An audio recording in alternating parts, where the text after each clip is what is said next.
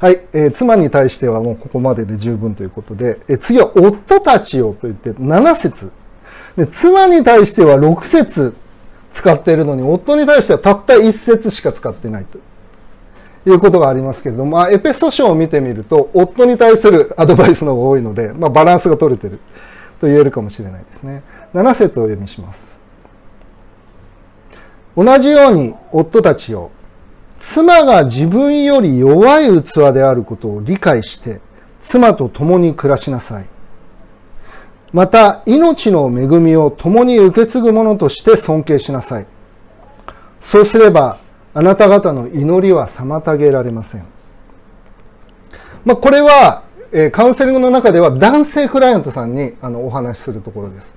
ですので皆さんは普段決して聞くことができない男性カウンセラーが男性クライアントにアドバイスするそのアドバイスを今から聞くことになります。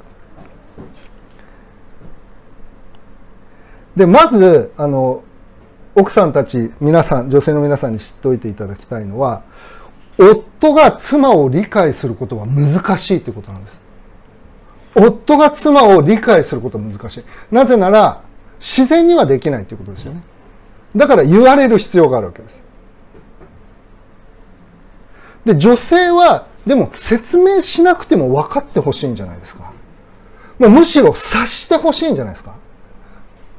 な言わなきゃいけないんだったら言う意味ないじゃないみたいに感じるわけですね。ですけれど、それは女性の世界では通じるんですけど、男性、夫婦関係ではほとんどの場合通じないことが多いです。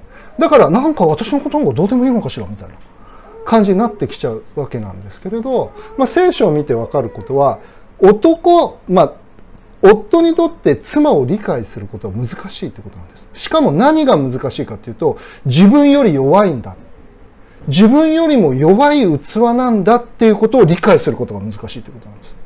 それは何を意味してるかっていうと、自分と同じだろうって思ってるってことなんです。で、男性っていうのは鈍感なんで、激しくうなずいてる人もいますけど、男性っていうのは女性と比べたら鈍感なんですね。だから私が男性クライアントに説明するのは、無比ってありますよねって。無比は、ここに塗って別にいいですね。だけど、ここに塗ったらどうなるか。ヒリヒリするわけですね。だから、妻っていうのは、もう違うんですよって。全然私たち、私たちにとって平気なことは、奥さんたちにとってものすごい辛いんだ。っていうことを肝に銘じないと。だから多くの離婚、あの、別れたいって言われる夫たちは、いや、突然言われたとか言うわけですね。だけど奥さんはずっとサインを出してるんです。何年も。だけど気がつかないんですよね。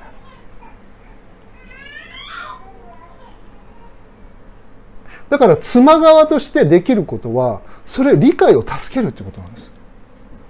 いや、そういう言い方されると、私は本当に悲しい。とか、なんか、喧嘩の後黙っていられるとすごい不安になるとか。それは言わないとわかんないんです。っていうことがあるわけですね。ですけれど、こう難しいところなんですけど、あの、ぶつけるように言ったり、あと、しくしく泣いて、涙攻撃でややったりすると、聞けなくなっちゃうんですよね、夫っていうのは。めんどくさいですね。はい。で、まあこれは後でちょっと、あの、ティップスっていうか、そのヒントっていうことで後で少し触れますけど、ですけれど、夫たちは、奥さんはデリケートなんだって、弱い器なんだ、自分とガッてガツってぶつかったらこっちが、奥さんの方が傷ついて、その傷は何年も、二十何年経っても、いや、そうだったってもう昨日も言われるわけですよね。そういうことがあるわけです。で、そういうことはなんでかっていうと、別にそれはいけないことじゃないんですよ。だから記憶がもう焼き付いてるんで、いや、あの時もこうだった、あの時もこうだった、ずるずるずるずるって芋づる式に出てくるわけですよね。だけど、夫はそれで責められてるっていうふうに思っちゃいけないわけです。ああ、そういう痛みをずっと感じてきたんだなって理解してあげなきゃいけないわけですけど、それが難しいんですよね。だから、ここで柔和で穏やかっていうことの重要性っていうのが出てくるわけですね。だから、キーってなって、なんでわかんないのみたいな感じになるのか、もうなんか私のことなんかどうでもいいのねみたいな、なんかそういうあの悲しみに沈んでしまう。そういうアプローチっていうのは、あの、非効果的ですので、あの、受け止めてもらうことが難しいんですよね。受け止めないといけないんです、それは。夫としては。ですけど、そういう受け止め方が難しいんだっていうことは、その、繊細な人は自分の繊細さはわかるんですけど、鈍感な人が繊細な人を理解するっていうのはとても難しいことなんですよね。ですけど、夫たちはそのチャレンジを神様から与えられているということです。だから私にとっては、あの、夏江さんがいろいろ細かいことを言ったとしても、それは神様からの課題なんですよね。夏江さんの課題っていうよりは、神様から妻を自分より弱い器だっていうことを理解しなさい。そしてそれを理解した上で一緒に暮らしなさいって神様が言ってることなんで。っていうことなんですね。だから、夫としては、まあこれ皆さんのおあのご主人たちがそれをうまく受け入れられるかどうかは別として、夫の神様からの宿題はそういうことなんですよ。私の娘を預けるよって。で、この娘はとっても傷つきやすいんだって。だから、どういうことが彼女を傷つけちゃうのかあの、だから私が男性クライアントさんたちに言うのは、割れ物注意って。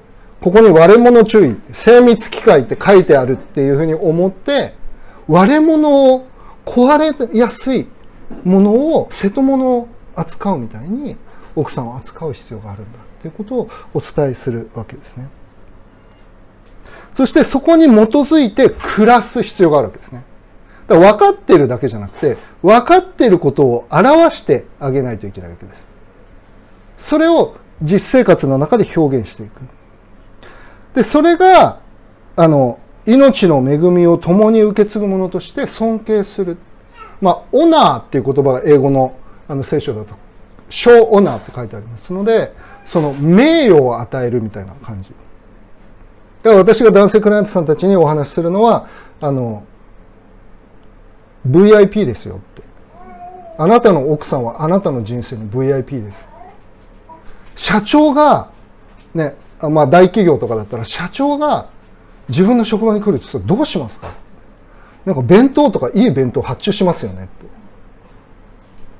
で、なんか居心地のいい場所とかそういうの考えますよね。飲み物何が好きかとか、もうそういうの考えますよね。でも、それ以上に重要な存在、VIP なんですよ、奥さんは。っていうことをお伝えするわけですね。だから女性の、まあ奥さんたちの気持ちは何かというと大切にしてほしいということなんです。ただただ大切にしてほしい。それだけなんですよね。で、それは気持ちを分かってもらうことであるっていうことがとても大きいわけなので、だけど男性のクライアントさんたちにこう話、もうびっくりするわけですね。え、そうなの？だから、えっ、ー、と、最後に tips というか、じゃあどういうふうに、あの、まあ、コミュニケーションの、あの、ヒントですね、を、えー、お伝えして終わり、あの、Q&A に移りたいと思いますけど、えー、サインとノイズという考え方があります。サインとノイズ。サインとノイズ。例えば、今このセミナーで私私が喋ってますので、私が喋ってる内容はサインです。皆さんそれを一生懸命受け止めようとしてるわけですね。で、あっちで子供たちが遊んでますね。そして、わーとか、ちょっと声が聞こえますよね。で、あれはノイズなんです。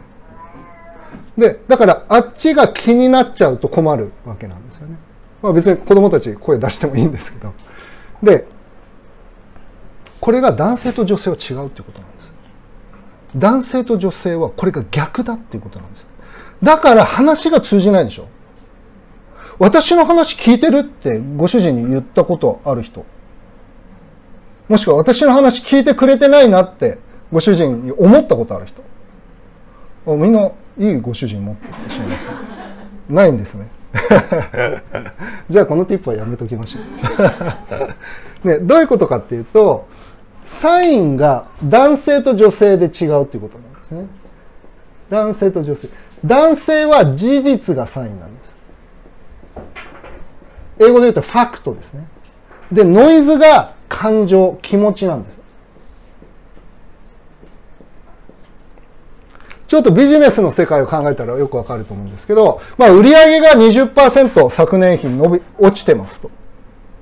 上司に、皆さんのご主人がね、営業マンだとして、あの、報告するとちょっと想像してみてください。で、そこで、だから僕とっても不安なんですって、ご主人が言ったら、上司は何て言うと思いますか？そうだよね、不安だよね、わかるわかるって言うと思います。それが彼らが生きてる世界なんですよ。お前が不安かどうかはどうでもいいんだと。その原因と対策を持ってこい。っていうふうに言われるんです。ファクトなんですね。男性の世界、男性の世界っていうのはファクトが、だから感情っていうのはなるべく排除しようとして生きてるってことなんです。で、まあビジネスの世界っていうか皆さん企業とかで働いてたりしたら、それよくわかりますよね。だけど女性の世界っていうのはこれ逆なんですよ。気持ちがサインであって、ノイズが事実なんですね。だから、ね、私の話聞いてるって。聞いてるよ。なん誰々がこうしたんでしょって。こうなってこうなったんでしょ。そういうことじゃない。私が言ってるの、誰々がこうしたんでしょって、これ言ってるんですよね。だけどそうじゃないんですよ。私が大変だったっていうことを聞いてほしいんだよ。大変だったねって。それだけでいいわけです。だけど、この男性はいつもこれを排除しようとしているので、だからこういうふうにご主人に言われたことある人いるかもしれないですね。結論言ってくんないって。と結局どう何が言いたいの？と言われますね。で、そういう時はなどうすればいいかっていうと、いや、結論とかどうでもいいと。私の気持ちに同意してくれって。で、最初はあまりにもロマンティックじゃないんで、なんかものすごい嫌な気持ちがすると思うんです。それを言うとき。だけど、夫も学習しますんで。夫が夫の願いは、お妻の願いは大切にしてほしいじゃないですか。で、夫の願いは何かっていうと、妻を喜ばせたいんですよ。妻にニコニコしてほしいんです。夫の願い。夫ね、お願いだからニコニコしてって思ってるんですよ、いつも。で、じゃあどうやったらニコニコさせられるか教えてあげないで、プンプンしたりとか、なんかメソメソしたりしたら、夫にしてみたらどうなるかっていうと、ものすごい混乱するんですよね。あ、やっぱ俺ダメなのかなって。俺のこと嫌いなのかなっていうふうに夫は思っちゃうんですよね。だから、親切なんです、それ。いやもうそういうこといいからって、私の気持ちを聞きなさいって。で、だんだんそれを、そうやって教えてる間に、だんだん訓練されてきますので。夫も。あ、こうしたら嬉しいんだなって。私も20、結婚して23年になりますけれど、まだまだ全然ビギナーですよね。はっきり言って。夏江さんの気持ちを聞くっていうの。夏江さんは気持ちが100%じゃなくて、気持ちが120%。でもそうじゃないですか。女性の気持ちってそういうことですよね。だけど男性はそれがわからないので、妻が夫を助ける。自分を愛せるように夫を助ける。っていうことは、どうしてほしいかっていうのを伝えてあげることなんですね。サインとして。だから、この気持ちはわかんないんだけど、気持ちを聞いてほしいっていう事実っていうのを伝えていくっていうことが大事なんですね。だから、私たちの夫婦では、まああんまり私たちの夫婦の話、もうこれで最後にしますけど、夏江さんは新婚当初よく泣いてました。で、なんで泣いてるの？って聞くと、なんでもないって。皆さん想像できますか？今の夏江さんから。私は想像できないです。だけれど、そういう状態から、やっぱお互いに愛し合おうとして、ぶつかったりしながら、この神の言葉を指針として歩んでいく中で、私たちは変えられていくんですよね。それは神に望みを置いたその経験な女性ということもあるし、この神の御言葉を聞く男性それが本来の神様のご計画だということがわかるわけですね。まあ、非常に短い時間であのダイジェスト版でこれ何時間もかけてあのカウンセリングの中で お話しする内容なんですが、えー、まあ、あの非常にはしょった形ですけれど、えー、お話をさせていただきました。えでは、えー、セミナー部分、まあ、お話の部分の、えー、部分はここまでにしたいと思います。一度あの動画を止めていただきたいと思います。ありがとうございました。